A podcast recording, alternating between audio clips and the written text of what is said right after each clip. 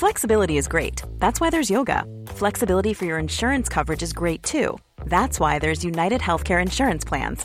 Underwritten by Golden Rule Insurance Company, United Healthcare Insurance Plans offer flexible, budget friendly coverage for medical, vision, dental, and more. One of these plans may be right for you if you're, say, between jobs, coming off your parents' plan, turning a side hustle into a full hustle, or even missed open enrollment. Want more flexibility? Find out more about United Healthcare Insurance Plans at uh1.com.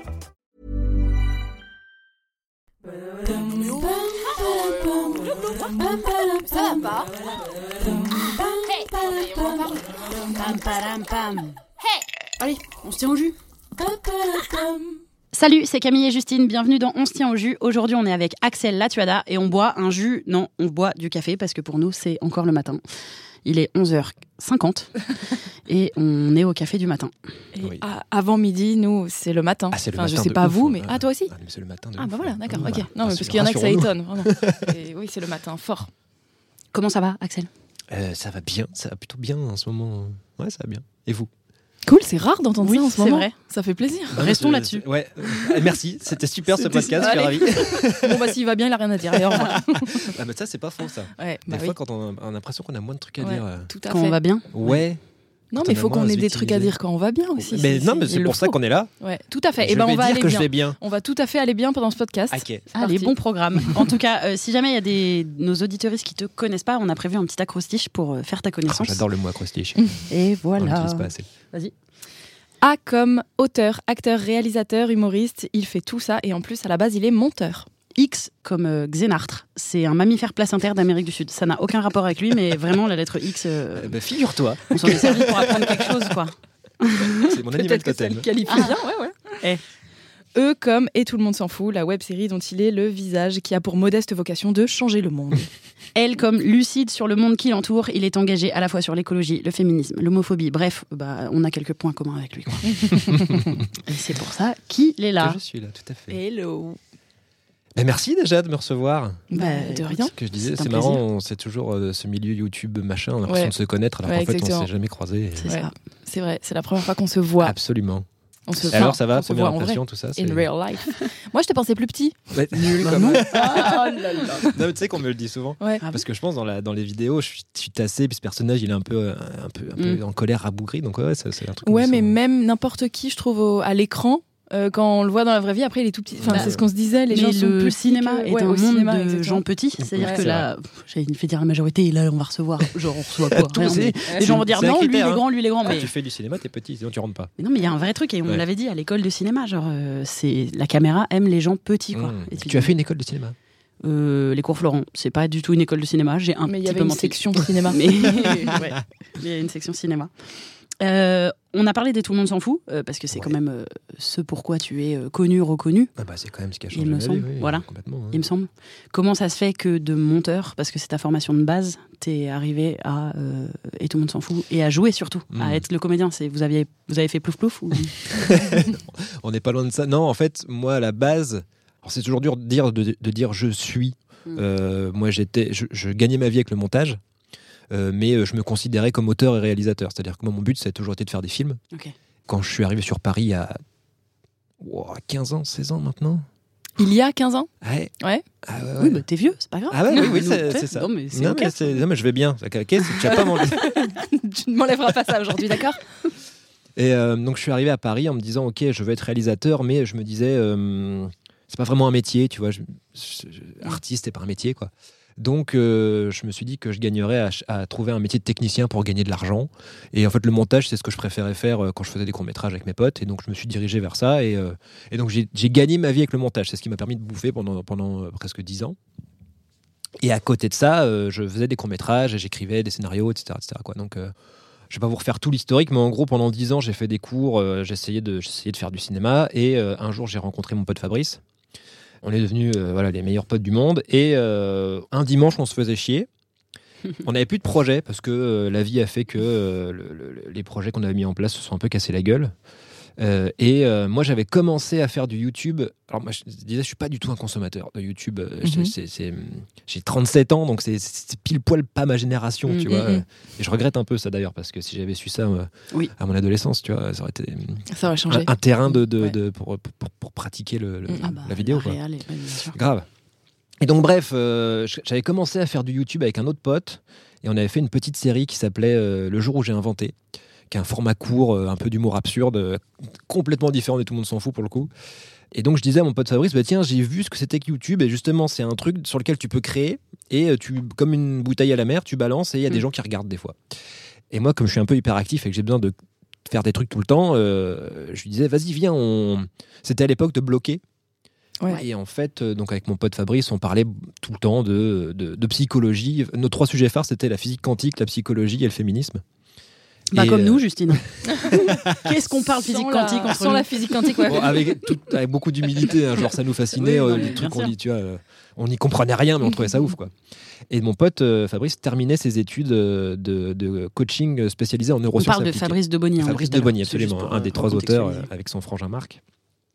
Et on parlait beaucoup de psycho et de neurosciences et tout machin. Et je lui disais, vas-y, euh, là on n'a rien à faire en ce moment, euh, on se fout dans un canapé, on se filme et euh, on fait une espèce de truc justement entre le podcast et la vidéo où on, on- juste on discute. Mhm. Et je pense que vu que nos discussions nous passionnent, il y a peut-être des chances pour que ça, que ça intéresse les autres, quoi. Mhm. Et il m'a juste dit cette phrase, il m'a dit euh, ouais pourquoi pas, mais par contre j'ai pas en- pas du tout envie d'être filmé. Mm. Si tu veux je te filme toi. J'ai fait bon bah d'accord pourquoi pas. Et moi avec mon autre série là, le jour où j'ai inventé, j'étais passé de l'autre côté. Mais j'avais très très peur et je jouais. En plus, mon pote était vraiment comédien, Benjamin, avec qui je faisais la série. Donc lui, c'était vraiment un comédien, un mec super drôle, euh, dont c'était le métier, Café et Florent aussi. Et donc moi, je jouais, mais je, je- je jouais le gars dans le fond qui dit rien, quoi, parce que je me disais, j'ai pas, j'ai pas la technique, euh, j'avais un gros sentiment d'imposteur, etc. Et euh, mon pote Fabrice m'a dit, euh, mais moi, je pense que tu peux le faire. Et il m'a juste dit cette phrase et ce que je dis, c'est quand quelqu'un que t'estimes à ce point-là te dit je pense que tu peux le faire, en fait, ça te, moi ça m'a donné des ailes et je me suis dit ok, vas-y, s'il me dit que je peux le faire, c'est que c'est qu'il doit avoir raison quoi. Et on a écrit l'épisode euh, sur les femmes parce qu'on a, on a choisi le sujet qui nous tenait le plus à cœur et en fait un peu comme parce que moi je suis un gros feignant aussi et euh, Hyperactif feignant. ouais, c'est- souvent, Ouais, souvent souvent les artistes, euh, les artistes sont beaucoup comme ça. tu fais beaucoup d'un coup après tu fais Ouais, rien, tu fais ouais. beaucoup d'un coup. Bah, L'intermittence. le principe même d'être intermittent. La vache, ils ont bien réfléchi le truc. les gars. Et en fait, on s'est dit, bah vas-y, on, on va traiter le sujet euh, sur lequel on a le moins de taf à faire, dans le sens où c'est le- on, a, on a le plus d'informations. Mais comment ça se fait d'ailleurs? Parce que euh, vous êtes deux mecs Oui. et votre sujet de prédilection, ça a été les femmes. C'est effectivement la première vidéo et tout le monde s'en fout. Ouais, ouais, bah, et le euh, féminisme, ça, comment ça se fait? Ça peut paraître un Non, peu, bien sûr, bien un sûr. peu cocasse. Mais en plus, tu vois, c'est le, c'est tout le paradoxe de, Tout le monde s'en fout, c'est que ce qu'on, ce qu'on dénonce dans le premier épisode, c'est-à-dire l'invisibilisation des Mm. femmes, c'est ce qui nous a fait connaître. C'est parce qu'on était des garçons et qu'on parlait de féminisme, parce que Oui. ce qu'on dit dans l'épisode, euh, il y a des millions de femmes qui le disent depuis Oui. euh, bien, bien longtemps, tu vois, avant que nous. Mais juste là, on était des mecs et on Mm. parlait de ça, donc euh, bah, ce qu'on disait, c'était important parce qu'on était des mecs. Mhm. Donc, tu vois, c'est le Vous paradoxe. avez- mais vous saviez ça ou pas? Ou t'en as pris conscience après? Bah, Au final, si, en, fa- en fait, le, le succès venant, on s'est dit, c'est quand même fou. ce qu'on s'est dit, ok, pourquoi Qu'est-ce qui a fait que ça a marché? Alors, Aujourd'hui, je vois à peu près avec du recul ce qui a fait que euh, on a eu du succès euh, tout d'un coup, parce que c'est vraiment le, le- c'est la vraie histoire de, de success story qui commence dans une cave et qui, et qui fait un buzz, quoi.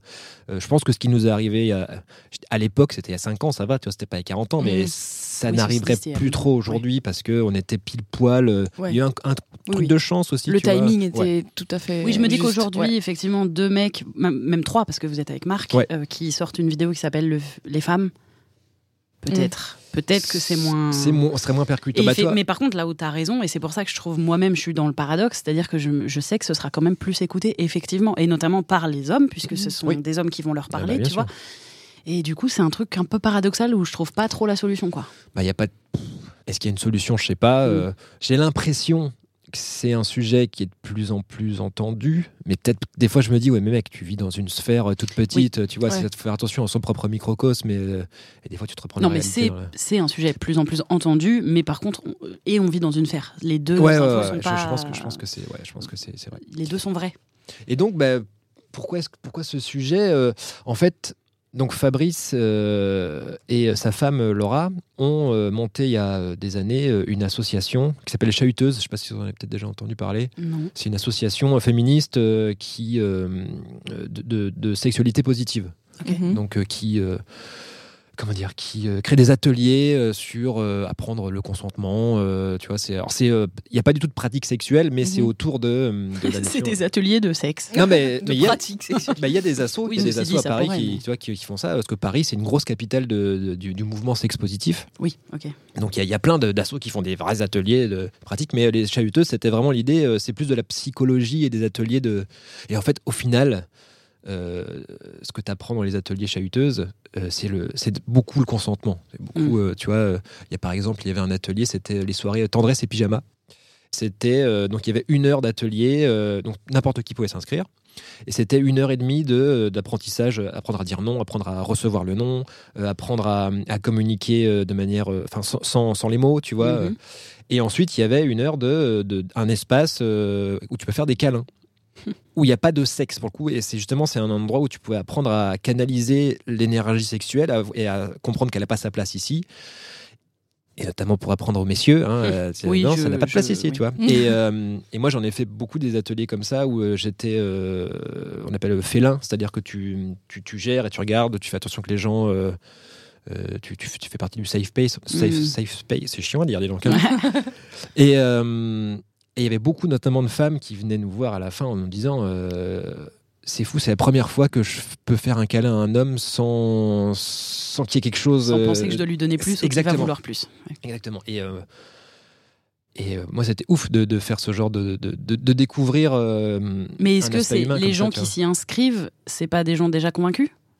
Au final Il y a, il y a un peu. Alors, ce qui est bien avec les chahuteuses, alors ça fait longtemps que moi j'y suis plus allé, mais euh, c'est que Ça existe encore là Ça existe encore. Il y a moins d'ateliers. Il y a. hum, Bah Covid. Bah, Covid déjà. que- Des câlins, oui. Oui. c'est vrai que c'est pas l'ambiance. C'est pas le plus approprié là, en ce moment, malheureusement. Mais euh, non, c'est justement l'idée des, des chahuteuses, c'était d'ouvrir ça à un public moins euh, averti. Euh, je pense que faut pas, faut pas être hypocrite euh, quand tu t'inscris à un atelier chahuteuse. euh, Il y a une espèce de truc. Ok, c'est un peu. Ça parle de sexualité, donc il y a des attentes, je pense. Mm. Et justement, c'est un peu l'appât aussi, et, et d'apprendre. euh, d'apprendre à ce que c'est que le, le- le- le consentement, ça, passait par ça, quoi. Et donc tout ça pour dire que euh, donc euh, Laura et Fabrice avaient cet assaut, et, et en fait quand j'ai rencontré Fabrice, il y a eu un espèce de, de- de coup de foudre amical et de ok, ah un, un homme que je trouve pas toxique, parce que moi j'avais un rapport au garçon très compliqué. Je, je- m'entendais pas avec les mecs, euh, je, je comprenais pas leur, euh, le- le- leur, leur centre d'intérêt. euh, Je, je trouve, j'avais vraiment, j'ai vraiment subi la masculinité toxique. Dans la vie en général Enfin, depuis ouais. toujours Ah ouais, ouais. Moi, je, je suis un peu, je suis un peu, euh, j'allais dire aut- autiste, mais c'est pas le mot, c'est pas vrai. Mais je, suis un, peu un phobique social, moi, à la base. J'ai Mm. très très peur des gens. Euh, Et particulièrement des hommes. ben, en fait, je suis hétéro, donc j'ai très très peur des femmes Mm. parce que j'étais hyper timide et tout. Ouais. Et euh, je, et je comprends pas les mecs, donc Ouais. je trouve pas intéressant, tu Tu vois. t'es jamais retrouvé dans, Non. dans ce, ouais, dans ce qu'on attend des hommes. ouais, ouais, ouais, vraiment pas. Et euh, j'ai eu la chance, euh, notamment au collège, de croiser euh, un pote qui était un peu dans le même mood et euh, qui était aussi très créatif. Et donc, on a eu un espèce de truc fusionnel, artistique, qu'on a créé pendant des années. Et ensuite, j'ai retrouvé ça avec Fabrice. Et donc, Fabrice, qui était très impliqué dans, dans- dans le féminisme, de par euh, nos discussions. Et moi, le féminisme, euh, je, je connaissais pas trop, voire même, euh, j'étais un peu contre. Bien sûr, mais c'était 2017 aussi, Bah, voire nous-mêmes, même un hein. peu avant Ouais. du coup. Et Mais nous aussi, hein. donc, euh, Ah ouais Ah oui, bah, Ouais. euh, complètement. Oui, oui. il faut- Je, je, moi, je suis admirative des femmes ou des hommes, mais surtout les femmes, Hmm. qui se revendiquent féministes depuis toujours. Je trouve ça euh, génial, enfin, parce que moi, c'était pas mon cas, clairement. J'ai, Oui. je- je Bah, ça fait peur, le militantisme, ça oui, fait c'est peur. ça. Oui, la case, Mais, quoi. enfin, mais c'est après, vraiment case, en fait. c'est pas pour nous donner des excuses, mais on, a toutes les excuses du monde. Tout a Mhm. été fait dans la société pour Bien nous sûr. donner l'impression que Ah bah, c'était une mauvaise chose, que c'était Mhm. les méchantes, que voilà. et que c'était contre les Et hommes c'était- bien surtout. sûr. Ça, c'est... Et, euh, et en fait, c'est juste euh, en apprenant euh, à découvrir euh, ce milieu, euh, et en fait, j'ai compris que les valeurs que j'avais vraiment au fond de moi, euh, elles étaient euh, pro-féministes. Mm. Donc je me suis dit, ok, ça me va. Et d'ailleurs, pendant des années, je me disais, ok, je suis féministe. Et un jour, il y a Marc Mhm. de Bonny, qui, est, euh, qui est no- notre co-auteur et qui est journaliste, nous a dit, les gars, en fait, euh, on n'a pas le droit de dire qu'on est féministe. Je fais quoi Comment ça C'est pas possible machin. Non, c'est. Et après, euh, il expliquait, j'ai compris. Effectivement, tu peux pas t'approprier le combat qui est un combat qui ne t'appartient pas. Donc, euh, alors c'est que des mots, mais les mots c'est important, tu vois. C'est, important, mais il n'y a pas non plus énormément de femmes qui, en vérité, vont. Si toi, tu vois, tu me dis, je suis féministe, je- je- ça me m'énerve pas du tout. Non, mais C'est-à-dire, on- ça me choque pas. On est vraiment n'en est pas là de- dans le voilà. Malheureusement, on n'en est pas à ce point-là. Tu vois, si on en était là à se dire bon, est-ce qu'on a le droit de dire, ça veut dire que tout le reste est réglé. Bah, en fait, Ouais. c'est que très souvent, vous l'êtes profondément. C'est-à-dire que c'est justement plus les hommes qui disent Je peux pas trop dire que je suis féministe parce que je peux pas m'approprier ce mot. Je me dis Ok, Oui. vraiment qu'il est Qu'il a féministe. capté, tu vois. ouais, ouais, ouais. Oui, Parce oui. que si t'en es à ce point de déconstruction et de réflexion, c'est que voilà, c'est le problème, c'est plus les mecs qui disent moi, je suis vraiment féministe. hein. Je fais la vaisselle des fois. oui, voilà. Ah, ouais. Euh, Ouais, exactement. Je sais qu'il faut pas violer. Ah, merci Michel, trop cool. je me sens en sécurité maintenant.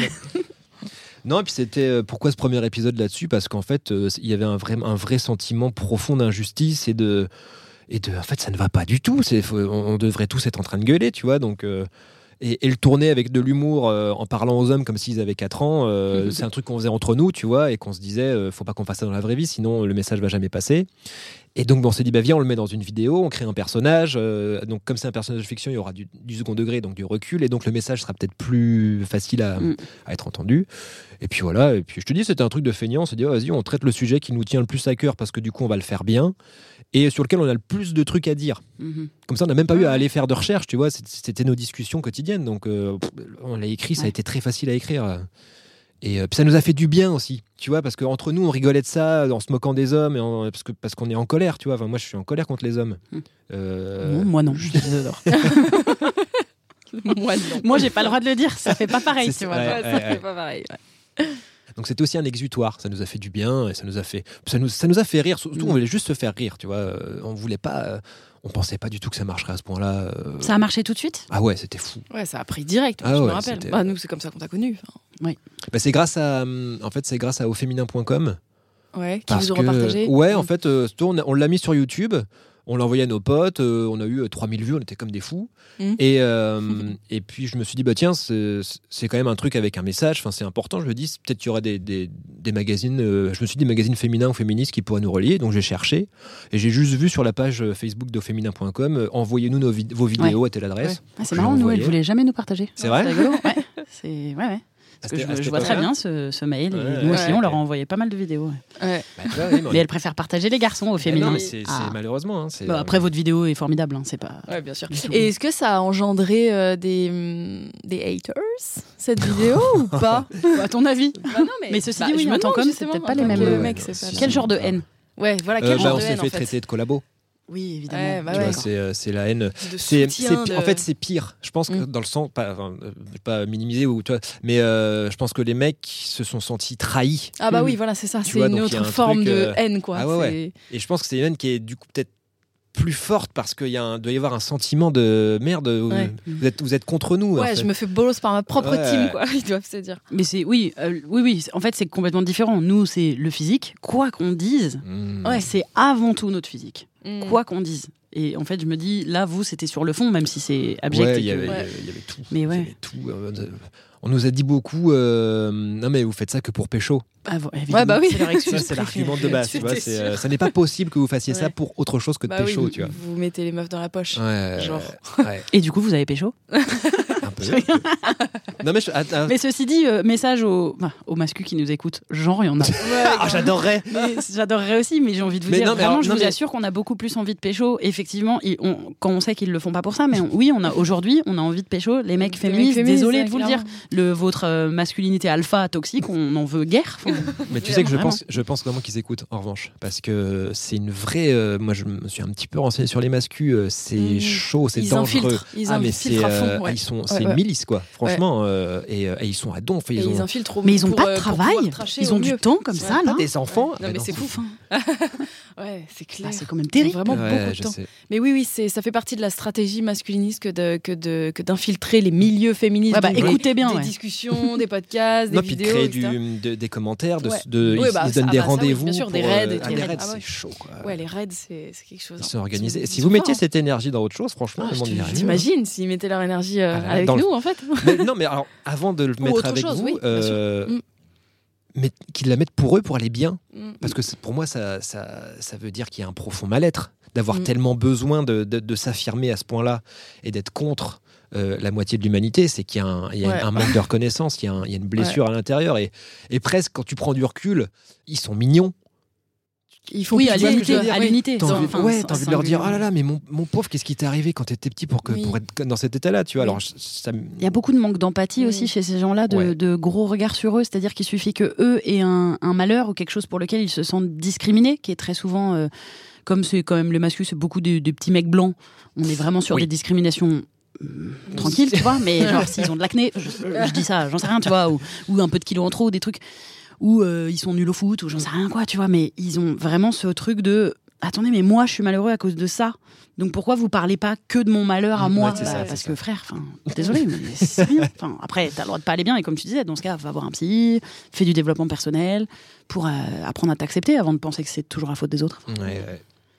Enfin. Ça, c'est bien dit, hein, Camille. Et pan dans les dents. Et Ah, toc. Qu'est-ce que t'as à répondre à ça, mascu? Mais tu sais que du coup, nous, par rapport à ça, euh, les sujets féministes dans Tout le monde s'en fout, c'est un truc qui est revenu euh, souvent. Mm. Euh, on en a fait quatre ou cinq, je crois. Tu vois, on a fait les femmes, on a fait la culture du viol, on a fait le féminisme, on a fait les hommes. Et à chaque fois, on est euh, de toute façon un peu condescendant. Bon, c'est, le truc de base, on est condescendant avec tout le monde, mais on l'est d'autant plus avec les hommes parce qu'on est en colère, tout ça. Et euh, en ce moment, depuis un petit moment, on se dit euh, peut-être qu'on se trompe, justement. Peut-être que, euh, puisque c'est. Je veux dire, parler aux gens qui sont déjà acquis à la cause, c'est facile. C'est Mm. facile de, que les gens soient d'accord avec toi quand ils pensent déjà la même chose que toi. Maintenant, le but, c'est quoi? C'est de, de prouver qu'on a raison et donc de se, rassembler entre nous, de dire Eh, on a vachement raison. hein. Ou est-ce que c'est de faire changer les gens qui, qui, qui pensent pas comme nous? Déjà, Ah cette bah, phrase c'est est un- merdique, tu C'est vois. un très grand sujet, là. Donc peut-être qu'il faudrait essayer de leur parler euh, correctement et peut-être d'essayer de les comprendre, tu vois. euh. Après, pour moi, enfin, en tout cas moi, en tout cas, je parle pour moi, je dis pas euh, Mhm. le mouvement. Moi, en tant qu'homme blanc hétéro cisgenre, euh, ma responsabilité, c'est mon groupe social. Donc Ouais. c'est les hommes blancs Ouais, hétéro ouais, cisgenres. Donc si je me moque d'eux et si je leur dis vous êtes vraiment teubés, vous avez rien compris. ben, en quoi Mhm. je j'aide la cause, tu vois, en, quel- en quoi je vais euh, dans, dans le sens où je vais aller, quoi. Donc C'est vrai, mais en même temps, on leur donne en fait vachement d'attention, alors que, et c'est un truc dont on a parlé il y a pas très longtemps euh, dans un, une- un entretien avec euh, le magazine Femme ici et ailleurs. Et dont on parle live. très souvent Et dont entre on nous parle depuis souvent, le début de... Et c'est ce truc de leur, de leur donner déjà beaucoup d'attention, alors que je pense quand même que c'est un noyau. C'est-à-dire que je parle de- du, du, du fond de tiroir mascu, euh, hmm. pas du milieu de gamme, parce que le milieu de gamme, je pense, est très tou- Oui, est oui. touché par dès qu'il y a une, une pointe d'humour et donc par ce qu'on peut faire, ça peut marcher. Et de toute façon, on le voit dans les commentaires. Vous m'avez fait évoluer là-dessus, j'ai Mhm. évolué là-dessus. Je suis pas toujours d'accord, mais ça, ça, ça va, c'est cool. Maintenant, le fond du panier mascu, qui sont donc pas si nombreux, mais juste très organisés. Ouais. Est-ce que vraiment faut continuer à leur donner de l'attention? Et l'autre fois, moi, je suis arrivée au le fond de ma pensée en ce moment, c'est je pense qu'il faut vraiment les marginaliser.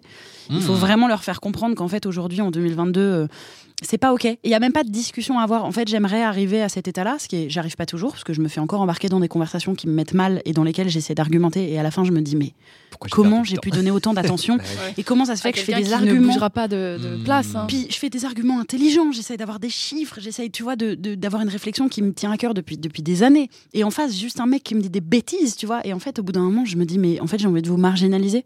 Et je pense, tu parlais de la responsabilité euh, au sein de notre groupe euh, auquel on appartient, et je suis assez d'accord avec ça. Et je pense que du coup, éventuellement, dans- enfin, dans la vie, je pense que si on arrive de plus en plus à ça, euh, quand on entend des réflexions racistes, homophobes, sexistes, etc., juste de dire, en fait, Stop. Hmm. ça, non. Moi, quand je suis là, non, je veux pas t'entendre. Et si on est de plus en plus nombreux et nombreuses à réagir comme ça, peut-être, je me dis, ça peut leur faire comprendre que faut qu'ils se se recachent. Parce qu'avant, ils étaient un peu Oui. plus cachés et on s'en portait mieux quand même, tu vois. Oui, comme- c'est ouais, Maintenant, c'est ok d'être raciste. Ouais, ouais, c'est Voilà, ce que- c'est enfin, ce on est revenu dans ce monde où c'est ok. Non, Ouais. remarginalisons ouais, ces gens-là vraiment. C'est plutôt la honte. Voilà. c'est la- ouais. Normalement, c'est la Bouh, honte. Après, c'est compliqué. Toi, je te dis ça, oui, machin, il faut être hyper aligné et tout. Et en même temps, bah, en fait, on a des émotions. Et quand tu es face à quelqu'un quand t'es face à quelqu'un de teubé, c'est chaud de pas, de Ça pas se dépend tellement de ton humeur, ça dépend ouais. tellement des jours, ça dépend. En fait, il y a tellement de facteurs qui entrent en jeu que je pense que tu peux pas adopter une euh, un truc général Mhm. sur comment t'adresser à ces gens-là. Et même nous, on fluctue complètement entre insulter les gens Ouais. et leur parler avec humour et leur parler avec douceur. Enfin, vraiment, on passe de l'un à l'autre euh, très je très pense qu'on se régulièrement. pose Mhm. trop de questions pour en fait un groupe de gens qui pardon mais n'en vaut pas la peine en fait je suis désolée mais vous comprenez rien vous comprenez rien enfin à un moment je vais pas vous dire pourquoi c'est important de respecter les autres êtres humains enfin tu sais Ouais. genre, on en est Bah, là quoi Surtout, je me dis, tu vois, euh, à, partir, à ce moment-là où tu dis, putain, là, je suis en train de dépenser de l'énergie et tout, et je veux absolument convaincre cette personne, est-ce qu'il n'y a pas un moment donné où. hum, Est-ce que la personne que tu essaies de convaincre, c'est toi? Parce que tu vois, si, Mm. si à un moment donné, si, tu mets tellement d'énergie, ça Ouais, veut ouais. dire que, dans un sens, euh, tu, tu doutes peut-être un peu de ce que tu dis et cette personne-là te fait dire merde, si ça se trouve, j'ai pas totalement Mm. raison. Donc, euh, le fait de réussir aussi à arrêter et de te dire, ok, bon, ben là, je vais pas dépenser de l'énergie euh, pour, pour faire ça. Bah, c'est que tu es OK aussi Ouais. avec toi-même, tu vois. Donc, le fait de ramener à soi, je pense, ça peut aider justement à sortir de ce truc de, de, de- d'être le bourreau, puis d'être la victime et de de être le bourreau, etc. etc., En fait, c'est ça, exactement. C'est, je pense, être sûr qu'on est dans notre bon droit et que, désolé, nous, on l'a déjà dit plusieurs fois et à chaque fois, on se fait tacler quand on dit ça dans les vidéos, mais on est du bon côté. Enfin, on, on a cette persuasion et en fait, Hmm. j'ai pas envie que ce soit euh, une persuasion, j'ai envie que ce soit la vérité. C'est-à-dire que avoir envie de se, se battre pour que les gens aient les mêmes droits, je pense fondamentalement que c'est être du bon côté et donc. Même pas juste dire aux gens je vais pas perdre mon énergie, mais juste lui dire en fait ce que t'as dit c'est de la merde et renseigne-toi par toi-même et t'as tort et je veux pas t'entendre dire ça Ouais. et point. Mais quand on dit ça dans Mais les bon. vidéos, ça déplaît tellement. Quand Ah on ouais dit non, mais en fait, on a raison et on est du bon côté, les gens sont là. Ah, donc Camille et Justine, la Ça me- binarité, c'est le bien et le mal. Mais c'est comme si on Mais avait dit un peu le bien sait et le tout. mal, les mais gars. oui, mais eux ils le prennent comme on sait tout, mais c'est Ouais. pas ça qu'on a dit. Mmh. On a juste dit on est du bon Oui. côté, on a plein de choses à apprendre et parfois on dit des Oui, oui, trucs on sait maladroits. pas tout et- d'ailleurs. Mais on, on a envie, enfin de toute façon on essaye d'être du bon côté. Donc à Ouais, partir ouais. de là. Enfin. Ouais. Mais Ouais. c'est que ça fait tellement euh, film, quoi, bon côté, mauvais côté, que les gens adorent le reprendre comme argument de les gentils et les méchants. hein, mais t'es là, mais. Mais t'es Ouais. raciste, t'es Ouais, méchant. ouais, Enfin, désolé, c'est ça. mais- enfin, je veux dire, C'est vrai, si t'es raciste, t'es méchant, mais clairement. Ouais, ouais, je sais. Moi, je il y a me- pas de bon raciste. Ouais, grave, ça va. Tu sais, je suis un Il n'y a peu pas de deux, racisme bienveillant, ça. ça, n'existe pas. Ah là là. C'est comme hier, je lisais, ça n'a rien à voir, mais ça me fait rire. C'est, euh, je lisais des trucs sur Elon Musk et euh, Jeff Bezos. Et Ouais, c'est des gentils. Jeff, Jeff Bezos essaye de, de rendre l'humain immortel.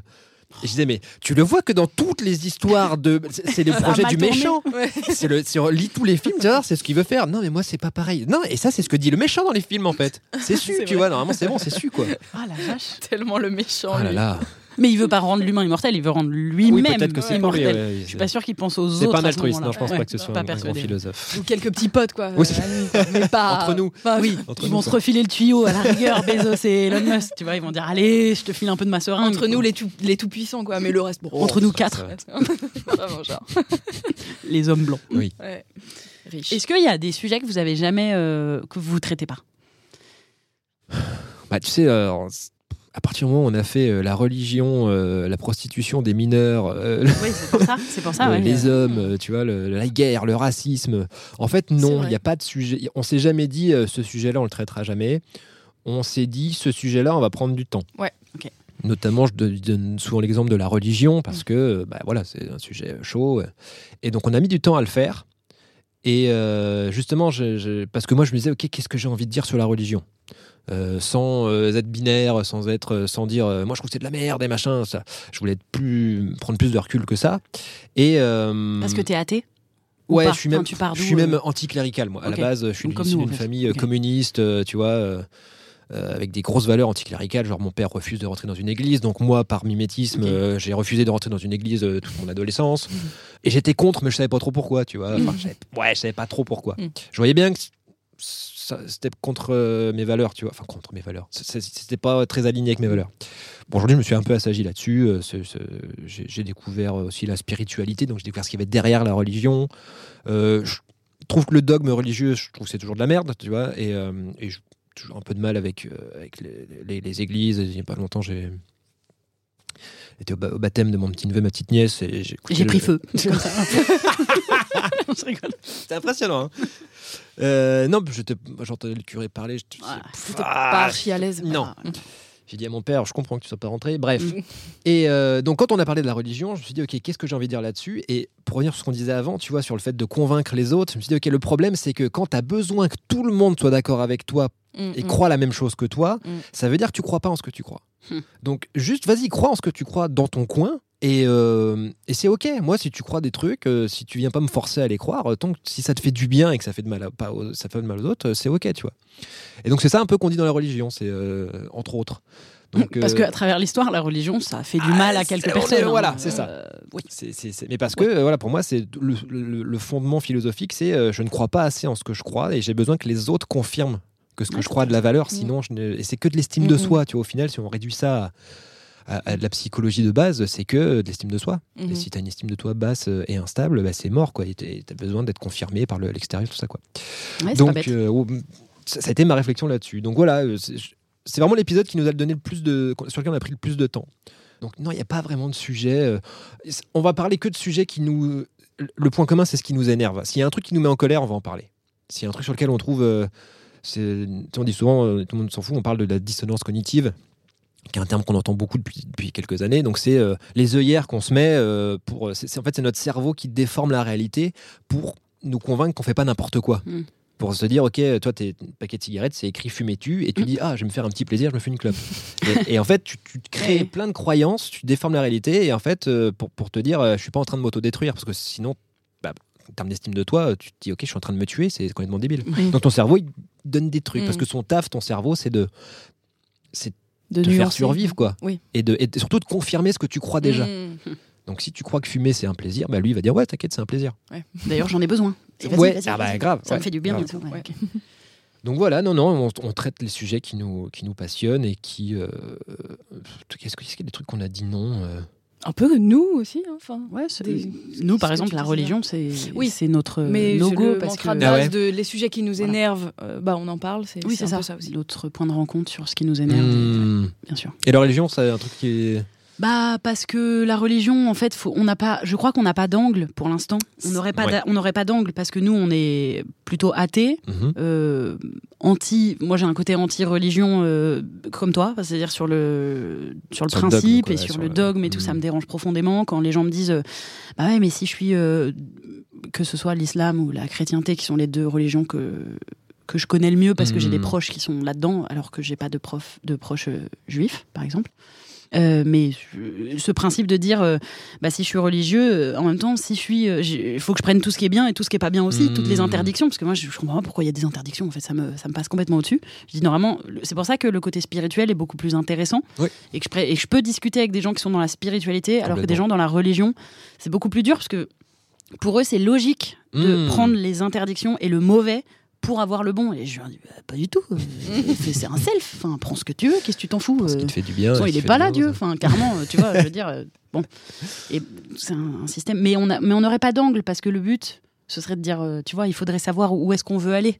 Quand on parle d'un sujet, en général, c'est qu'on veut aller quelque part. Mmh. Et là, en Nous, l'occurrence. on aurait juste envie d'en discuter une heure à la rigueur. Pour, non, oui, euh, voilà, plus Mais- dans un podcast, ou alors, si, moi j'aurais envie de dire, soyez jamais extrême, mais ça veut rien Mais dire. Oui, mais c'est débile. Enfin, Compliqué.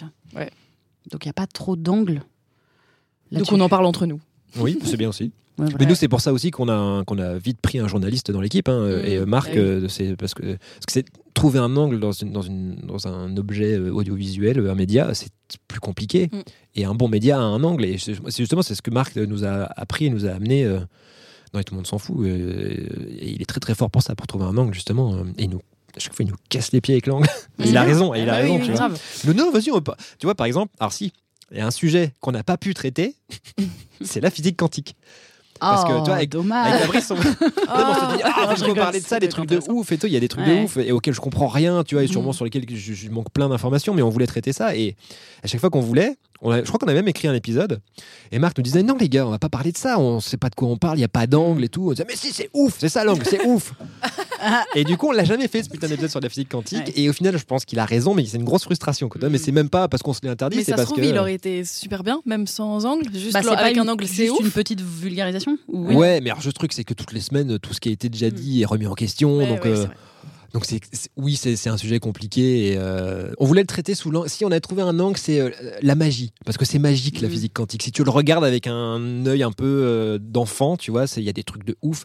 Mais Ah, c'est et- juste qu'à la fin, t'as un personnage qui va, qui va lire, enfin, qui lit les commentaires et qui va lire. Mais les gars, c'est intéressant ce que vous nous dites, mais vous avez pas d'angle dans cette vidéo. Voilà, ça a été drôle.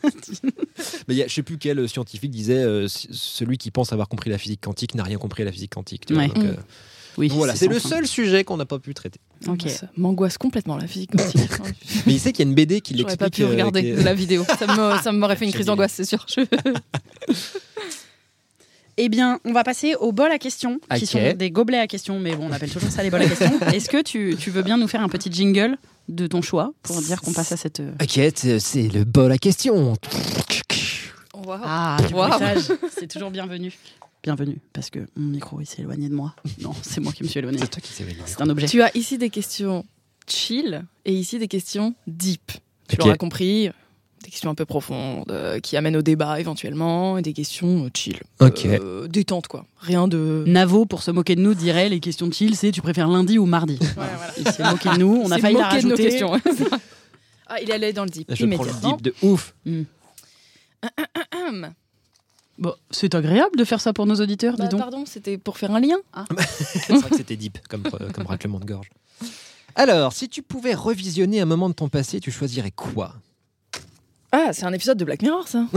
Oui, alors, Oui, oui, quand il enregistre. mais- et tout, Ah, euh, il est horrible cet épisode. ah que ces tu peux tout revoir ta vie. ah ouais, Pourquoi ouais. c'est Ah, il ça. revoit, elle revoit, elle, elle oui, trompé, revoit enfin, pourquoi on dit il ou elle l'a trompé, je veux sais plus. truc, euh, Ah non. C'est pas pire que ça. Non, c'est moi qui suis Je pire. pense que c'est pire parce que ça, Attends, je- je pense que c'est pire que juste quelqu'un a trompé quelqu'un. Non, je confonds, je confonds avec. euh, Il y a un film avec euh, Robin Williams qui s'appelle Final Cut.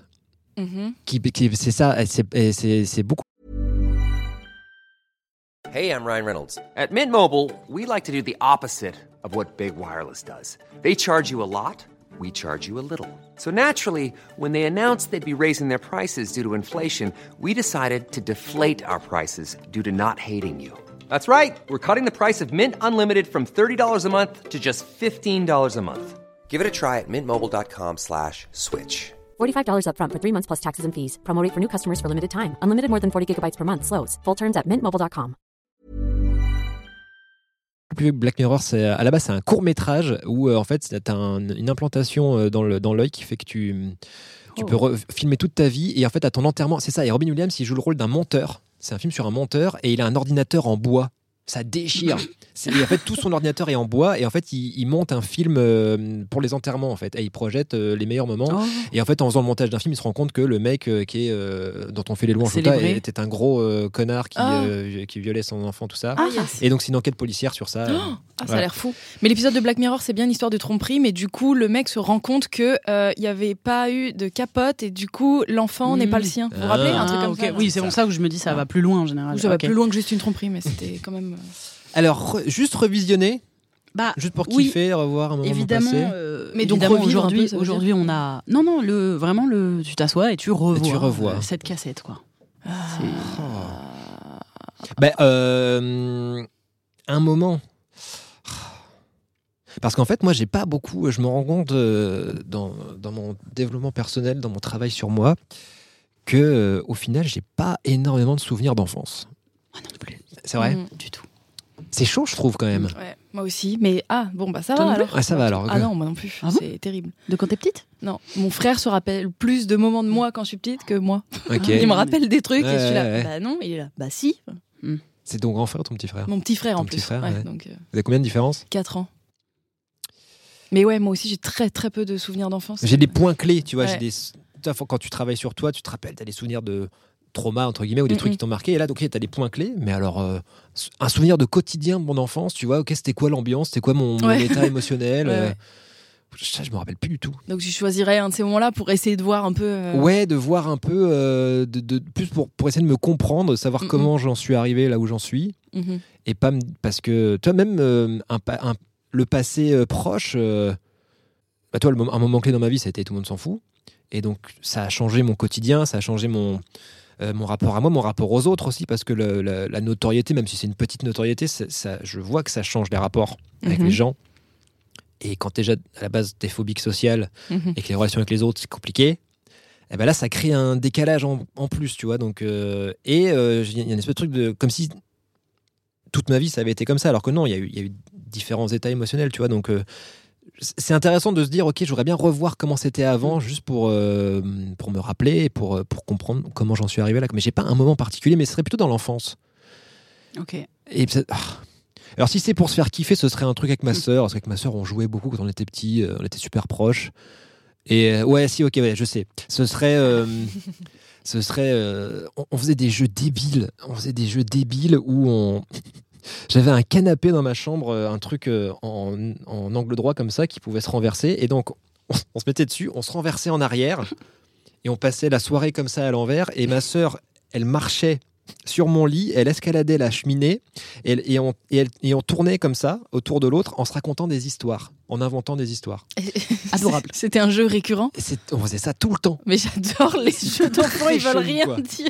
Il n'y avait aucun angle. Pour Parce coup, que- c'est- Quel rapport avec ce canapé Enfin, tu vois, je veux dire, ça a l'air d'être au centre. Ah, de- c'était au centre du truc. Ouais, on marrant. commençait par se basculer et ensuite on marchait autour et on. Il y avait une, une organisation, Ah, mais mais, c'était hyper euh, précis, tu vois. J'adore. Donc j'adorerais revisionner à ces moments-là, pour le coup, euh, juste pour voir euh, l'absurdité de, de ce qu'on racontait. Ça doit être des... ça se peut, c'est des histoires incroyables, Ouais, je pense. mais plus probable, elles sont nulles. Ouais. Il y a des choses elles n'ont pas de fil conducteur. Enfin.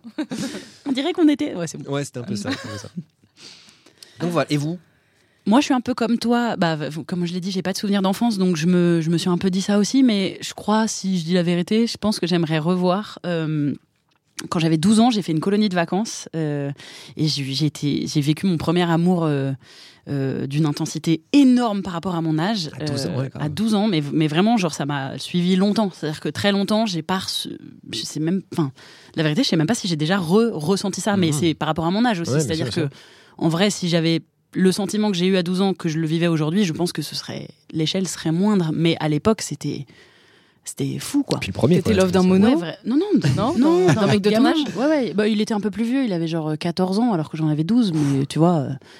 Et, et du coup, j'aimerais revoir les moments qu'on avait passés, Mm. qu'on passait ensemble parce que on n'était pas sortis ensemble, mais genre moi j'étais amoureuse de lui toute la colo et à la fin lui il m'avait euh, écrit sur un miroir qu'il était amoureux de moi et c'était trop tard, il était déjà parti. C'est en vrai extrêmement triste. J'ai encore ce miroir chez moi. Mais, euh, mais du coup, je... non, non, quand même, j'ai pas décroché le miroir de la colo, ça aurait été terrible. Euh, non, non, et du coup, j'aimerais, j'ai- je sais pas, j'aimerais revoir ça pour, euh, pour, parce que c'est un souvenir de sensation plus Mmh. que de, tu vois, Que de visu, ouais, ouais. Je sais pas, ça me, je sais pas Tu- si ça me ferait sais à quoi plaisir si ce ressemble, serait triste. Tu te rappelles à quoi il ressemble le mec et tout ou Vaguement. Ouais, voilà. Vaguement, genre je, c'est, c'est vague. Ouais, parce ok. que j'ai pas trop de photos parce qu'à l'époque, oh là là. Bah, Et voilà pourquoi aussi je veux le revoir parce que. Au-delà de ça, c'était une colo que j'ai adorée, j'avais des super potes et tout. Et, euh, et j'avais, on avait des Kodak, les appareils photo Ah. jetables. Et la vérité, toute la pellicule est floue. Toutes les photos que j'ai faites de cette colo est C'est un floue. signe. Et je l'ai quand même dans un chez moi, chez mes Dans parents. Il y a un album, mais Un album flou. tout est flou. Il y a une photo pas floue avec mes copines, une sur 24 photos. peut-être. Ok. C'est terrible. Donc non, j'ai même pas sa tête. Faut que tu te promènes dans la rue sans tes lunettes, peut-être tu le reconnaîtras flou. C'est ça. ah, c'est lui Et voilà. Donc je sais pas. je- euh, en vrai, de manière très égoïste, je pense que je voudrais revoir ça. Ça me ferait marrer. Non, mais c'est cool. Et toi? Qu'est-ce que tu regardes Bah, une arrivée. Putain, j'ai rien entendu. Coucou. Bonjour. Euh, moi, j'irai revoir euh, un moment euh, trauma de mon enfance où je me suis euh, fait, où je me faisais harceler euh, par euh, une fille euh, quand j'avais 4 ans et qu'elle m'a poussé contre un puits et qu'elle m'a cassé toute la mâchoire. Et j'irai revoir ce moment-là parce que je vois plus du tout la gueule de cette petite fille. Pour te venger, genre. Oui, c'est un je début veux de film retrouver d'horreur, de revenge movie. genre. Ouais, vraiment, exactement. J'irai dans un délire de revanche. Souviens-toi c'est- le puits c'est- dernier. C'est pas très sain, mais je voudrais absolument savoir ce qu'est cette fille Et aujourd'hui. ça se trouve, tu découvrirais que c'est pas elle qui t'a poussé, Que c'est toi. un... c'est moi. Ah non C'est ah, c'est- Ou alors que cette meuf, c'est une pote à moi. Enfin, imagine. Ouais, ouais. Bah moi, c'est sa blague. Enfin, Ouais, ah, oui, non, bon, ouais, c'est sa blague. moi j'allais dire, moi à la base j'allais dire un truc euh, mis- misandre. Genre, tu découvrirais qu'en fait c'est un mec qui l'a poussé et elle elle t'a poussé et depuis vraiment tout, Ah oui, je revois l'image et en fait. tu dézoomes. Tu, tu dézoomes, Ouais. non, non, c'était bien une nana, c'était une petite blonde. Avec 4 ans, tu te rappelles d'avoir été harcelé à 4 ans Ouais. Euh, Bah, en fait, je me rappelle surtout de ce délire Bah, de mâchoire, ouais, quoi. Je me, je me suis pété la mâchoire, donc c'est ça qui a. Mais, et du coup, après, en recreusant, je savais que, Mm. genre, elle me harcelait à chaque fois. À chaque récré, je devais me cacher pour pas qu'elle vienne me. C'est chaud ça. Ouais, c'est chaud de ouf. Et du coup, j'aimerais bien ouais, visualiser un peu là. Je... C'est- trop flou, c'est beaucoup trop lointain. 4 ans, quoi. C'est vraiment. euh, C'est marrant, moi, là-dessus. il y a quelques années, euh, parce que pareil, moi j'étais hyper harcelé à l'école, tout ça. Et euh, j'ai retrouvé sur Instagram, enfin oui, il m'a retrouvé, je ne sais plus, euh, un mec qui, qui me terrorisait, qui s'appelle David. Euh, vraiment qui me faisait flipper à mort et il m'a écrit pour me dire euh, qu'il il me présentait ses excuses Oh. et que tout Ah ouais. machin Waouh. et ça m'a fait un truc de ouf Genre dit, mec, du bien merci ah ouais Ah ouais. et c'est marrant parce qu'il est devenu il est devenu coach de Mhm. vie il est Wow. hyper euh, Oui, Oui, spirituel s'est remis hyper en zen question et tout. Ouais, ouais. probablement. Et, euh, et je le remercie parce que vraiment. Ah, ça fait plaisir. ah ouais, ça m'a fait un bien ouf. Mais faites-le, les... si jamais il y a des gens Mais qui ouais, nous écoutent vraiment. vraiment, ouais. des bullies, des anciens bullies, parce que il y a beaucoup de gens qui racontent qu'ils ont été harcelés. On Mm. entend beaucoup moins de gens qui disent j'ai été harceleur. Et, euh, et d'ailleurs, je pense que c'est un des seuls trucs qui est appréciable chez Nino Arial. Euh, qui est un youtubeur euh, humoriste, enfin qu'on apprécie peu, mais il avait fait une vidéo là-dessus où il disait que lui il faisait partie des harceleurs ah oui. justement, et j'avais trouvé ça e- extrêmement noble et important à faire. Grave. Et faites-le, excusez-vous. Enfin, en vrai, c'est important. Mm. Euh, on en parle parfois sur les hommes qui qui font cette démarche-là envers leurs ex ou des filles avec qui ils ont été, de dire est-ce que j'ai été problématique ou Ouais. je sais que je l'ai un peu été, je m'en excuse. Euh, et en vrai, c'est toujours apprécié, je crois. Ouais, lors du mouvement MeToo, il y a pas, il y a quelques quelques potes à moi qui ont fait cette démarche euh, d'aller vers euh, un peu toutes leurs ex pour savoir s'ils ont été oui ou non problématiques ou, ou alors s'ils l'avaient été, qui sont venus s'excuser, etc. C'est quand même. euh, Je connais peu de meufs Ouais. qui réagissent mal, c'est-à-dire à ça. Au final, euh, c'est bienvenu parce que la plupart du temps, tant qu'on parle pas de, de viol, Mhm. d'agression Eh, désolé. pleine balle, tu vois. Euh, C'était il y a 4 ans, mais désolé. Mais ceci dit, non, en vrai, même ça, il y a, Oui, non, y a des, bah y a des trucs ça, qu'on s'il y a une- pourrait une appeler vachement la zone grise ou quoi, de, de bon, t'étais un peu bourré, est-ce que Mmh. vraiment tu Ouais. voulais, et machin. En fait, la plupart des meufs euh, on n'ont pas fait un grand cas parce que malgré ce que pensent les anti-paroles qui se libèrent, on, Mm. dit, on dit vraiment un millième de, tous les problèmes pense, ouais. qui se passent. Donc euh, la plupart du temps, on va juste vous dire ouais, j'avoue, c'était relou, merci, et on Mm. passe à autre chose. Mm. Ouais, mais ça permet de faire un petit passage oui, à autre chose. Et c'est appréciable. Et Mm. donc pour les bullies, je trouve que le, le travail peut être fait aussi mais comme ça. C'est mais cool. c'est euh, comment dire euh, la prise de conscience euh, qu'on a tous eu un, comportement problématique un jour, c'est euh, ça demande un sacré travail, tu vois. De, bah, faut, faut passer le, déjà le, le cap de la culpabilité. Et souvent, c'est pas le truc que. C'est pas, tu vois, la dissonance cognitive, c'est tu te mets des œillères, tu dis non, mais c'est bon, euh, Mm. moi je suis pas problématique, tu vois. J'arrive pas à le comprendre, moi, ça. C'est c'est un vrai. Parce que je le sais, mais moi, je l'ai pas, ou alors j'ai pas senti quand je suis passée d'un truc à Mm. l'autre. Pour moi, j'ai aucun problème à dire bah là, j'ai été problématique, là, j'ai fait ça, j'aurais bien aimé pas le faire. J'ai eu des réflexions comme si je le ferais plus aujourd'hui. Et, et en fait, du coup, comme c'est une sensation que je connais pas, j'ai du mal à, pour le coup, à comprendre Mm. pourquoi pour les gens c'est si dur à faire. Je, je pense que c'est relié. Pour les hommes. Oui, mais même non. Ouais. Des, des- moi, j'ai des potes blancs euh, ou blanches euh, qui ont vraiment du mal à, à dire qu'ils ont eu des Qu'ils comportements racistes ou qu'ils ou ont qu'ils- encore, oui, alors, un privilège, c'est Oui, sûr, non mais oui, et qu'ils sûr. ont des comportements qui peuvent être un peu racistes, un peu problématiques et tout. Tu vois, c'est pas, pour le coup, c'est pas spécial homme, même s'il y a beaucoup d'hommes Oui, qui oui. vont l'avoir, mais et je j'arrive pas à le comprendre et du coup j'ai du mal à argumenter parce qu'en fait je me dis juste mais moi j'y arrive enfin Mm. tu vois je, je veux pas être égocentrique mais Mm. un truc de Mm. J'imagine que c'est relié. En tout cas, moi, je sais que si j'ai si je peux le faire aujourd'hui aussi, je, je suis d'accord avec toi. je- pour moi, c'est assez facile de, de, de- de reconnaître que même, même reconnaître que t'as tort, tu vois. Oui. Euh, Oui, et aussi. je trouve que ça fait tellement de bien. En fait, ce qui fait du bien, c'est d'arrêter d'essayer d'avoir raison. Moi, c'est ça qui, Mhm. va- qui, qui m'a le plus transformé dans ma vie. Alors ça, c'est l'œuf ou la poule. Je sais pas, je sais pas ce qui a Mhm. été. euh, Mm.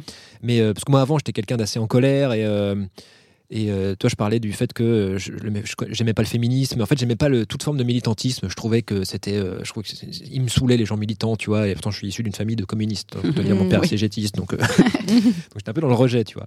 Et mais j'avais l'impression d'être celui qui sait sur certains sujets tu vois. Moi j'étais en fac de cinéma et et euh, je trouvais qu'il y avait des bons films et des mauvais films. Et, vois. Mm. et je passais beaucoup de temps et je gaspillais beaucoup d'énergie à essayer de convaincre, justement, et, et à être en colère, tu vois, et à pas comprendre que les gens ne pensent pas comme moi. Et le jour où j'ai abandonné ça, ça m'a fait juste beaucoup de bien, en fait. Ça, Mm. ça a été euh, une énorme poids que j'ai laissé. Donc, euh, et, et je pense que ce qui m'a permis de le faire, c'est de, au bout d'un moment, d'être dans un environnement, euh, pour dire un mot chiant, bienveillant, dans lequel euh, il y a euh, ce qu'on appelle la sécurité psychologique, c'est-à-dire euh, tu t'entoures de gens et tu sais que quoi que tu dises ou quoi que tu fasses, tu vas être soutenu, tu vas être écouté, tu vas pas être jugé. Et surtout, tu vas pas être jugé, tu vois. Hmm. Et à partir de là, à partir du moment où tu te rends compte que, bah, en fait, euh, T'as pas besoin de prouver. non, t'as pas besoin de Mm. prouver. Et ben là, c'est plus facile de, de- de se dire, bah ouais, en fait, euh, en fait, j'ai été con, j'ai été ci, j'ai été ça. Si t'as pas cet environnement-là, t'es- toujours en, t'es pas en sécurité en Mm. fait. Et c'est le problème de sécurité. Et je pense que les gens qui, euh, qui, qui tiennent leur, euh, leur position de, euh, quand tu leur dis, bah là, t'étais un peu raciste ou été un peu sexiste, bah non, en fait, parce qu'en fait, ils sont en sécurité, ils, ils peuvent pas euh, baisser, leur garde. Mm. Je, je- j'y- Ouais, ouais, je pense que ça peut être lié à ça. C'est ça. Mm. mais, après, mais je- ça fait les gars franchement enfin les gars les meufs les, tout le monde ça fait du bien de dire qu'on a tort ça fait du bien de dire qu'on a été con ça fait du bien de dire qu'on a été problématique donc au-delà de faire du bien à la personne avec qui, avec qui tu as pu être bully ou quoi que ce soit euh, ça va vous faire du bien à vous aussi Mm, mm. Ça va vous rendre humain. aussi tu veux piocher une deuxième question? Deep? Allez bah deep. je crois que c'est je crois que c'est est-ce que c'est pas celle que ah non. Euh, c'est quand la dernière fois que tu as pleuré? Et pourquoi? Tellement intime. Ah. Euh, On, on compte pas devant les films, tout ça. hein. C'est comme tu veux, c'est ce qui, bah, ce qui a compté pour toi. Enfin, tu Ouais, vois, ce qui Bah, pff, j'ai eu une année, euh, j'ai eu une année euh, 2021 euh, assez triste, B- mais dans le bon sens. On a dit que c'était le podcast de la joie. hein. Mais dans le bon sens, hein. c'est non, joyeux quand même. Euh, oui, parce qu'au final, euh, c'est une année qui m'a beaucoup, beaucoup euh, construit, euh, relationnellement parlant et sentiment- sentimentalement parlant. Euh, j'ai eu une année triste amoureuse, en fait, on va dire, parce que j'ai réessayé euh, après 7 ans. j'ai eu 7 ans de, célibat et de. Et de, ok, je découvre pour la première fois ce que c'est que d'être célibataire et, je découvre ce que c'est que de séduire et de, de pouvoir, de- de ne pas tomber amoureux de la première personne qui te porte de l'intérêt.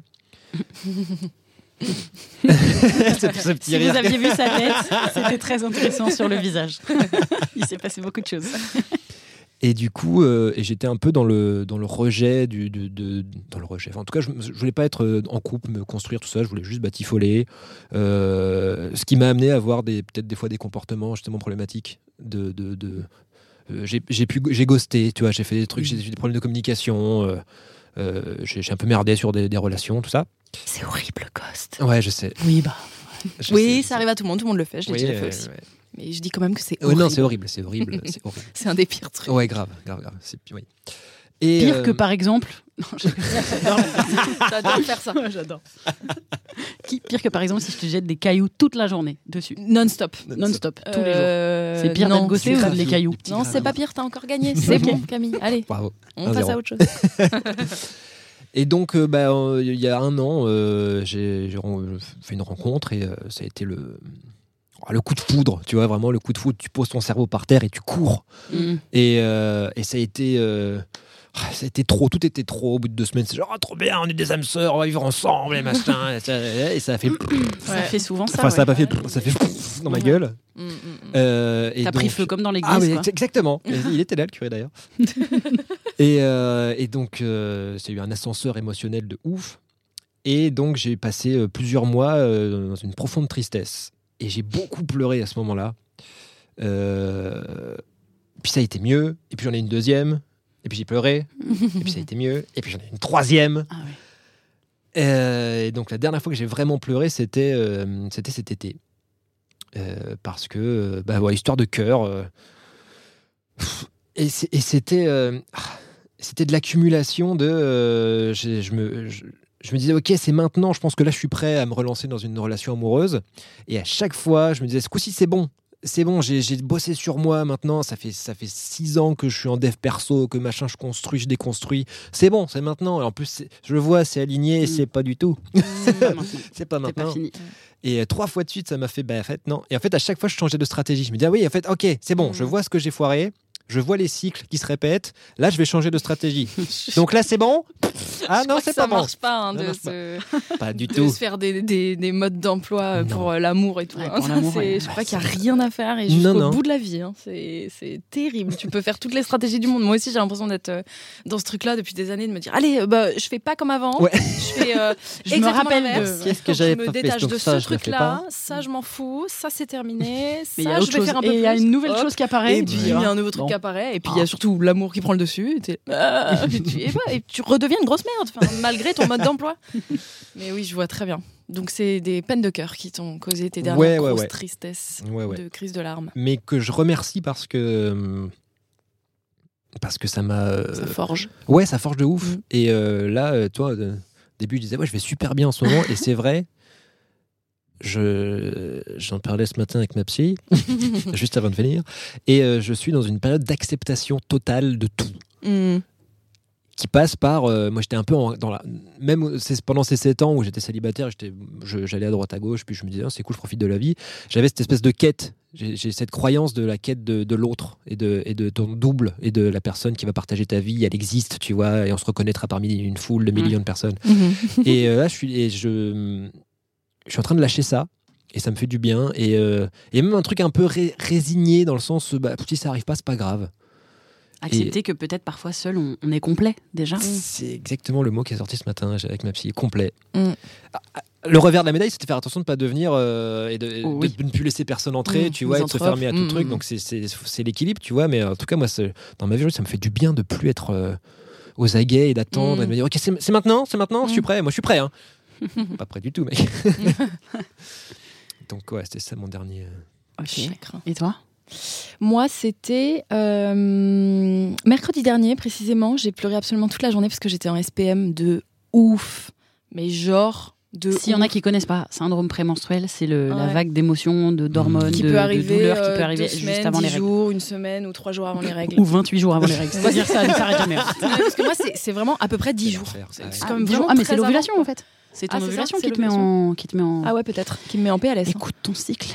Écoute, j'ai mis une appli, il y a rien Ouais, qui ouais. va. Enfin, vos règles sont dans 3 jours, elles sont 8 jours après, je comprends rien. c'est de la merde. C'est de la merde. On- on- je déconseille. Avoir ses règles, Ouais. je déconseille. Ah, avoir ces règles, globalement, je déconseille. Globalement, je C'est pour ça, déconseille. moi je le fais pas. On hein. risquerait de s'énerver en cette fin de podcast si on parle vraiment de ça, mais en tout cas, euh, ouais, j'ai pleuré toute la journée pour zéro raison, enfin zéro raison valable. Je me regardais dans le miroir, j'étais là, et plein de boutons, je suis vraiment mais hyper moche. Je fais de la dysphorie de ouf quand je suis Mhm. en SPM, je me trouve mais ignoble. Genre, je suis là, mais, mais les gens doivent se dire que je suis horrible. Genre, je me regarde dans le miroir, je me dis, mais c'est pas possible. Hier, j'étais super fraîche, là, je suis dégueulasse.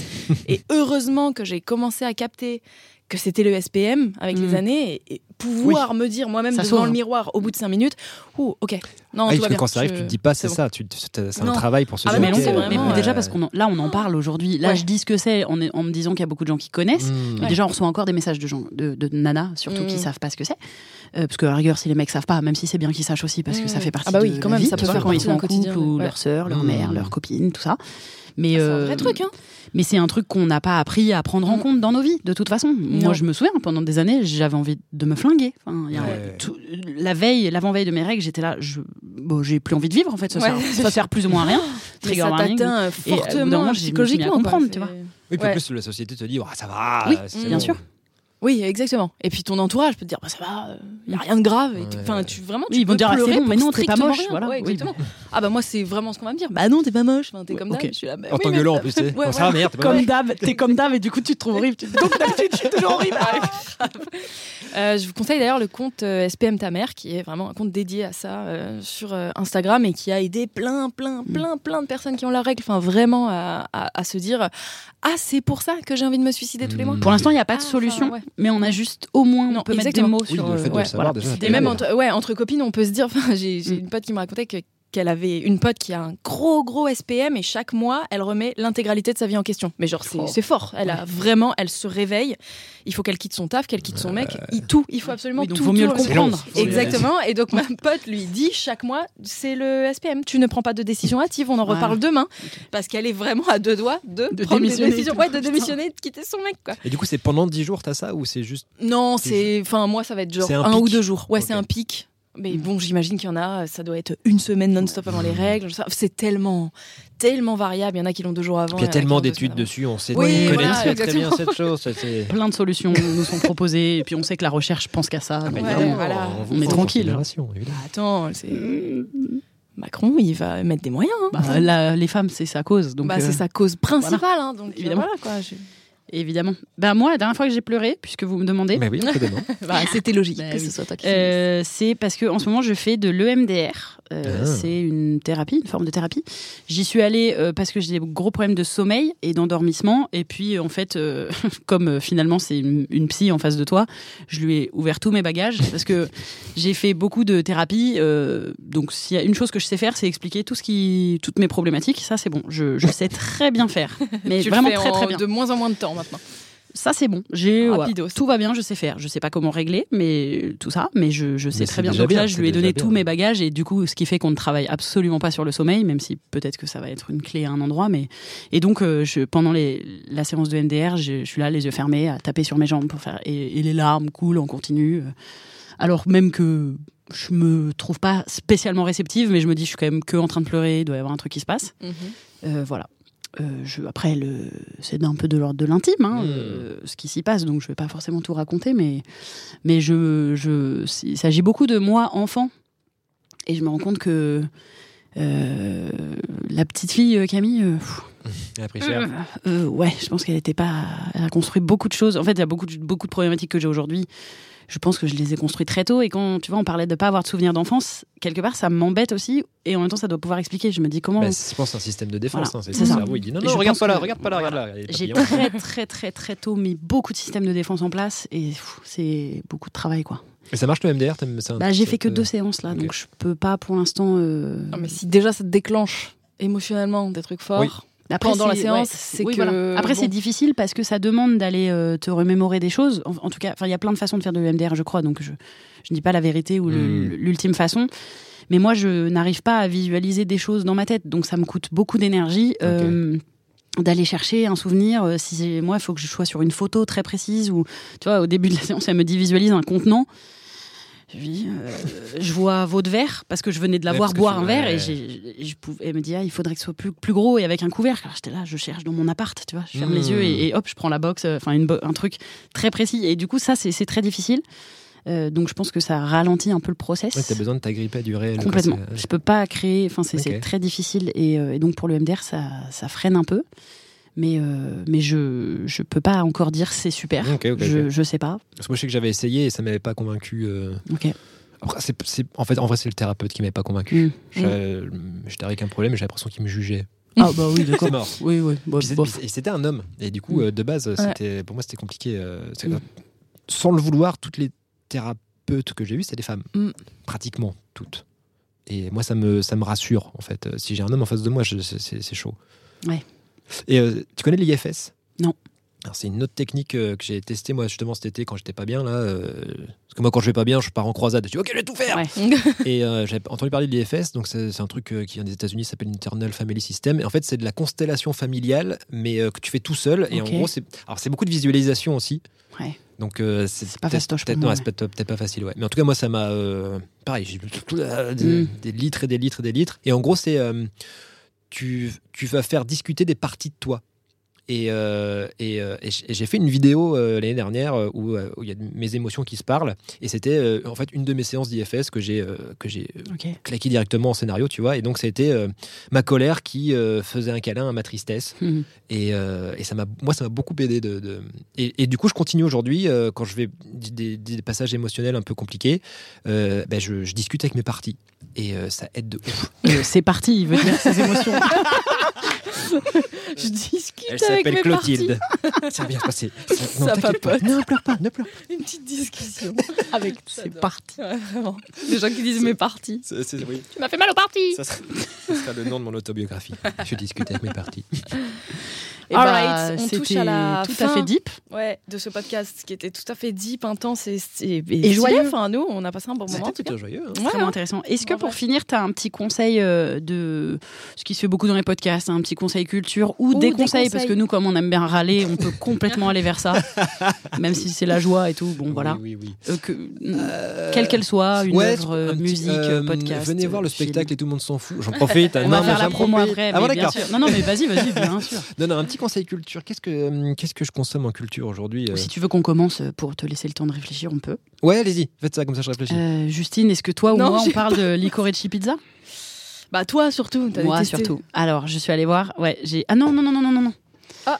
non, j'aurais bien voulu parler d'autre chose parce que j'aurais bien voulu conseiller. En fait, par rapport à la discussion qu'on a eue tout à l'heure, j'aurais bien voulu conseiller le livre de Thomas Messia ou Messias. En plus, à chaque fois, il dit son nom dans le début des podcasts et, et j'arrive pas à savoir si on prononce le S. Euh, qui est un podcast qui s'appelle Mansplaining que j'adore, qui est un podcast euh, qui parle de cinéma et de, de a- a- avec le regard qu'il a aujourd'hui sur les films qu'il a pu aimer et des problématiques, euh, grosses Ah, cool. problématiques qu'il peut y avoir dedans. Donc le podcast d'une part est hyper intéressant. Il a sorti un livre qui s'appelle À l'écart de la meute, sortir de l'amitié masculine. Et donc par rapport à ce que tu disais Mmh. en, en début de podcast, c'est extrêmement intéressant à Les boys lire. club et tout. Ok, voilà, ça déconstruit le boys club et euh, pourquoi les amitiés, les amitiés masculines peuvent être toxiques et le sont souvent et pourquoi ça, ça freine beaucoup beaucoup de choses. Et je vous invite à le lire euh, particulièrement si vous êtes un homme. euh, parce que moi je l'ai lu et je me suis juste dit voilà c'est génial ça me donne des arguments à la rigueur mais je trouve que c'est à lire particulièrement si vous êtes un homme si vous avez Un groupe de potes. un groupe de potes que vous trouviez ça toxique ou pas du tout je pense que c'est hyper intéressant de, de, de, de lire ces mots là Ok. Et donc j'ai détesté Licorice Pizza, le dernier film de Paul Thomas Anderson, que je trouve surcoté, et qui est juste un film pour que les critiques de cinéma se branlent entre eux. Mais moi, j'aime pas trop Paul Thomas Anderson. Non, c'est un, c'est un cinéaste pour les critiques de cinéma et pour les peu. écoles de cinéma. Qui est, Sinon, qui est d'ailleurs très bien critiqué ce film. complètement bien critiqué. C'est On sent vraiment pour c'est les intellectuels, ouais. les, les élites qui vont dire oh, c'est vraiment une belle œuvre. On n'a toute rien compris, hein, Églou, y a églou, pas. églou. Alors là, pour le coup, non, tu Non, comprends tu pas comprends. rien. Tu comprends juste tout en 5 minutes. Il y a pas. enfin, le scénar, Oui, c'est et quand même, et quand même, tu comprends un peu rien. Parce Oui, qu'il y a des liens. Il y a de la temporalité. pas- La Oui, oui. temporalité est éclatos. Enfin, vraiment, tu comprends pas c'est combien de temps il s'est écoulé. euh. Oui, c'est un peu, c'est un peu de la branlette. C'est juste, c'est juste extrêmement beau. C'est juste Ouais, ça. quoi. Des fois, être extrême, Ouais. faire des trucs pour, juste pour le beau, pour le beau c'est Oui, pas Mais bon, contre. deux heures et Non, quart. je suis pas Ah, contre, deux mais heures et deux heures et quart, quart. oui, Voilà, d'accord. exactement. J'aurais aimé ça en une heure et quart. Et Voilà. j'en aurais pris plein les yeux, mais là, deux heures et quart, au bout d'un moment, t'en prends plein là. Hein T'en prends plein là. Que- Je sais Bah pas. quoi Je sais pas, pas. Il y a pas de basket, j'en sais rien. Qu'est-ce que j'ai moi? Euh... Ah là là, j'ai rien vu de transcendant dernièrement. J'ai rien lu de transcendant. Je, je suis pas très transcendée là, hein, euh, On se sent pas artistiquement. transcendé là. Ouais, ça m'énerve un peu, je dois avouer. Un album de Euh, musique? Non, Un- même, un je sais pas, personne m'a convaincu là. Euh, sortez des bons albums là. je suis horrible. Euh, non, euh, non, non, non, j'ai un déconseil, c'est ce film surcoté Netflix, Don't Look Up, que vous avez Ah. peut-être vu. Ah, je suis d'accord. Tu le déconseilles Alors, tu le non, conseilles je le- non, alors, ah, plus vite, je suis plus. Mais euh, je trouve ça génial que ce film existe.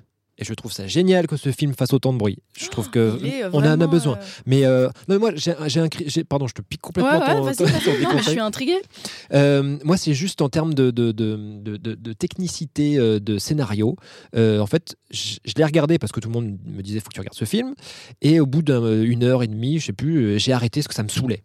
Mm. Ah, d'accord, tu l'as pas fini. Euh, euh, au final, je me suis forcé Oui. à le finir Ouais. pour me dire bah non, regarde jusqu'au bout quand même. Ouais. Et en fait, c'est juste je suis sorti du film parce que je l'ai pas trouvé crédible. Mais il est complètement pas crédible. On est d'accord. Sauf que quand je dis ça, donc j'ai fait ma petite critique sur Instagram et il y a vraiment la moitié des gens qui sont mais t'as trop raison, je suis trop d'accord. Et il y a une autre moitié, mais j'ai trouvé ça hyper intéressant, c'est ultra. euh, c'est clivant. il y a vra- c'est complètement clivant qui me disent mais oui mais c'est justement ça ça représente le monde dans lequel on vit aujourd'hui avec Donald Trump et les gens qui qui- enfin et tu fais genre mais oui mais du coup je, je m'en fous de voir le monde dans lequel on vit aujourd'hui enfin moi c'est plus ma sensibilité qui a pas du tout euh, accroché à ce film qui est ultra ultra caricatural et du coup tout euh, tous les personnages sont extrêmement caricaturaux et je n'accroche à ce que je dis. rien. genre. En Je fait, me dis c'est- juste, Mais oui. mm, oui, bah, Tu- si en fait, je peux voir pas. une critique du monde, euh, je, bah, je la vois déjà. hein. Parce qu'en fait, parce que moi, on m'a dit, mais si, c'est possible, regarde, c'est même pire que la réalité. Je dis, non, mais je dis pas que ce film Mhm. manque de vraisemblance. Oui, voilà. Au contraire, Ouais. euh, je pense que la réalité est même bien pire que dans le film. Ouais. Juste, ce n'est pas crédible euh, que tout le monde soit teubé. Ouais.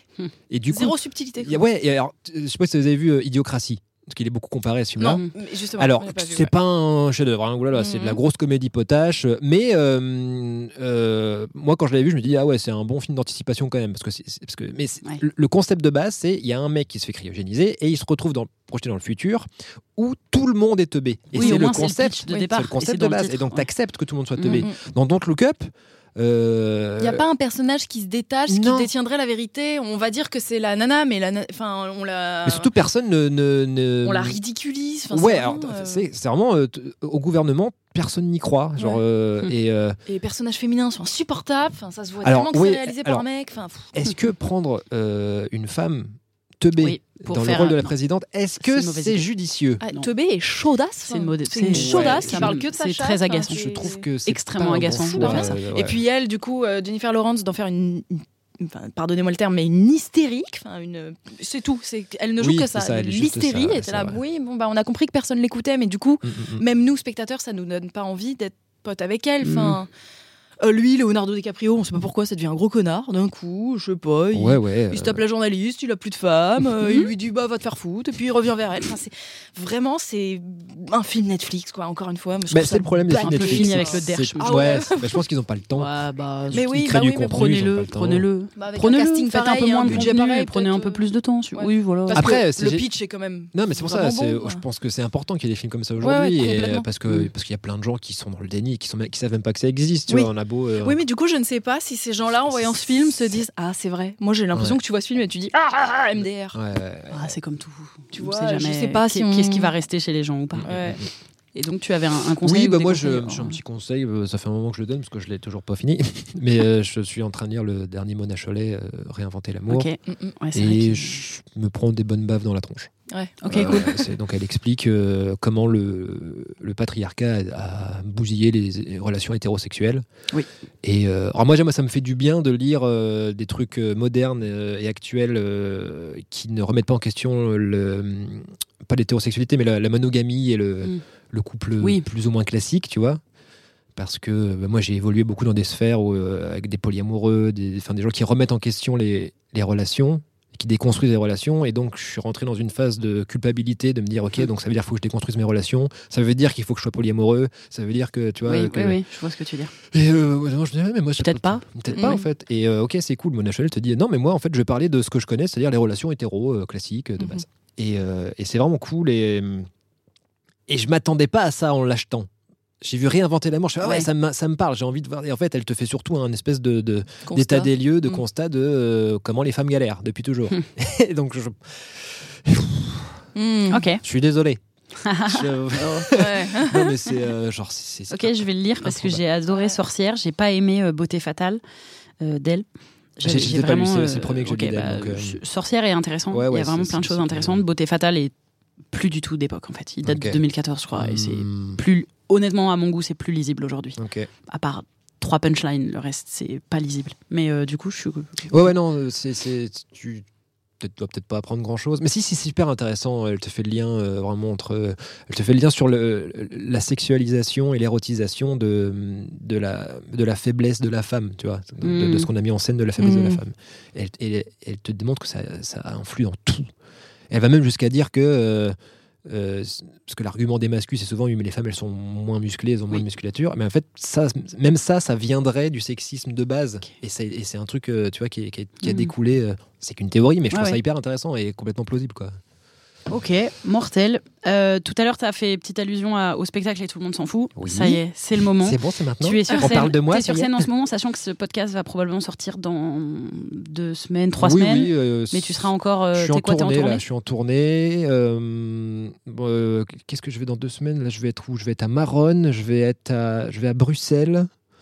Euh, je vais. De toute euh, façon, toutes les dates sont où? Sur le site sur, le, euh, sur, nos, Insta sur nos réseaux sociaux, on a tout. euh, et euh, on est en train de voir pour peut-être, euh, j'espère, euh, rejouer à Paris en- entre mai et juin, ça serait cool.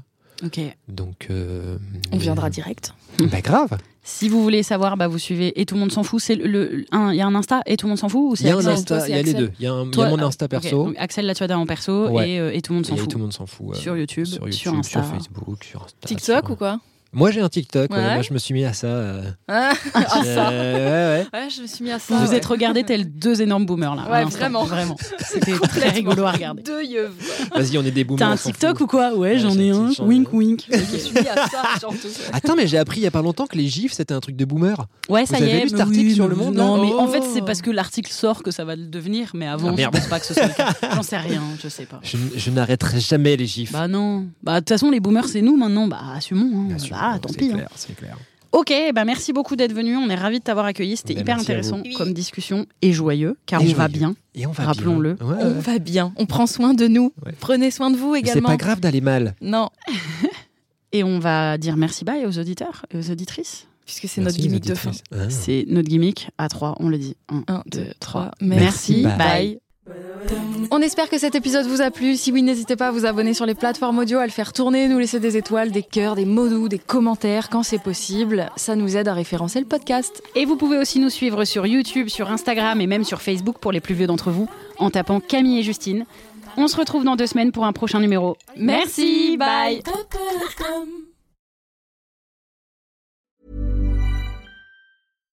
Here's a cool fact a crocodile can't stick out its tongue. Another cool fact you can get short term health insurance for a month or just under a year in some states. United Healthcare short term insurance plans are designed for people who are between jobs, coming off their parents' plan, or turning a side hustle into a full time gig. Underwritten by Golden Rule Insurance Company, they offer flexible, budget friendly coverage with access to a nationwide network of doctors and hospitals. Get more cool facts about United Healthcare short term plans at uh1.com.